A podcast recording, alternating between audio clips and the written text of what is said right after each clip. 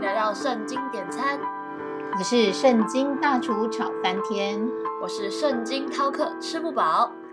圣经大厨，我去看了《骇客任务四：复活》之后，觉得心里的感觉变得很复杂，那种感觉很难以形容。我再次的回想之前《骇客任务》一到三集的剧情，我就在想，这部电影在二十三年前就已经在隐喻现在的元宇宙世界了。说真的，现在大家所有的资讯来源都可以从手机里取得，就跟生活在一个虚拟世界一样，很多事情其实都真伪难分。确实如此，我们就用马太福音中的耶稣提醒门徒要进窄门的这个故事来谈谈这个议题吧。开始上菜喽！马太福音七章十三到二十一节：你们要进窄门，因为引到灭亡那门是宽的，路是大的，进去的人也多；引到永生那门是窄的，路是小的，找着的人也少。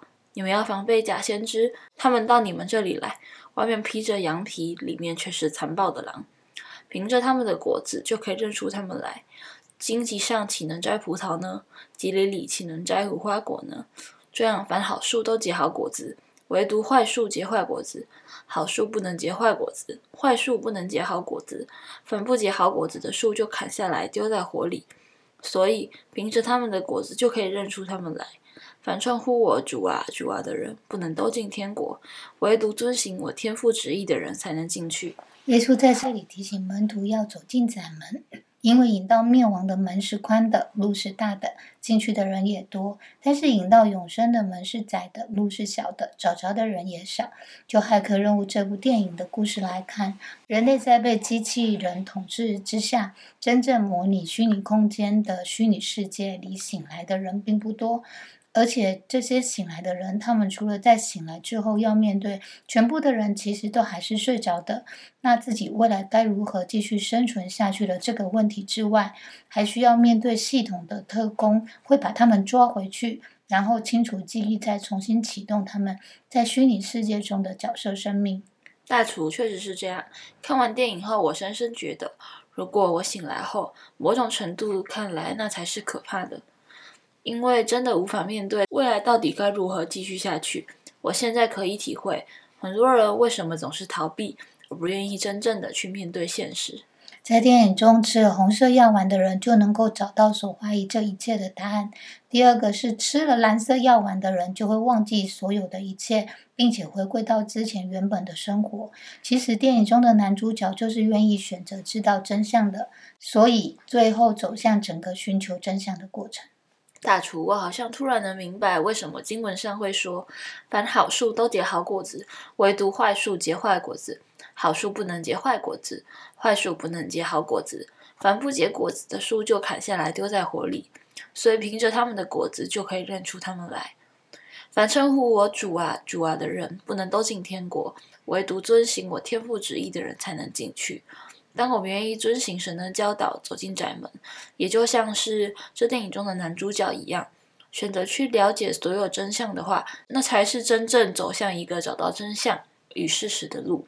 否则，我们就都会进入那一条宽的路，被虚拟的世界蒙骗，而失去真正的自我价值，活在一个自以为是好的，但其实是死亡沉睡的假象中。但其实这还不是虚拟世界中最可怕的事情，因为这是一条宽的路、大的路，大家都在走，所以你会觉得，当大家都在走的路，你却不走，那你就是奇怪的。好一点的是，你只是被孤立、不被理解；严重一点的是，你还会被攻击，甚至于被胁迫。真的，这个我太有感了。现在无论潮流在流行什么，好像我们不跟着潮流走就是落伍了，这也逼得我们似乎只有一起跟着走的选择。并没有办法能从中逃脱，独善其身。就像是现在电子货币已经盛行的，有时候你选择使用电子货币的结账方式，反而是比传统的现金交易更便利、更优惠。反倒变成你不使用电子货币，还真的有点落伍，跟不上时代了呢。或者是说，手机各式的有 A P P 游戏或软体，你不跟进，似乎连别人在说什么你也都搞不清楚的。这种感觉真的跟电影中那些醒来的人，那种不知道该怎么跟现实生活实际接轨的人，感觉很相近。因为自己正在做的事是跟大家都不一样的。大厨，看来要遵循耶稣的话进到那窄门，真的是不容易的。但是，一旦做出了这个选择，我们却有机会可以因此看见事情的真相。我决定了，我要去把这个观念告诉我的朋友们，让他们也有机会能够重新的去做生命中关键决定的选择。也能够因此跳出大环境潮流的影响，真正的去思考自己想要的价值是什么。记得锁定圣经点餐，一起来找圣经大厨点餐哦！我们下回见啦，拜拜，拜拜。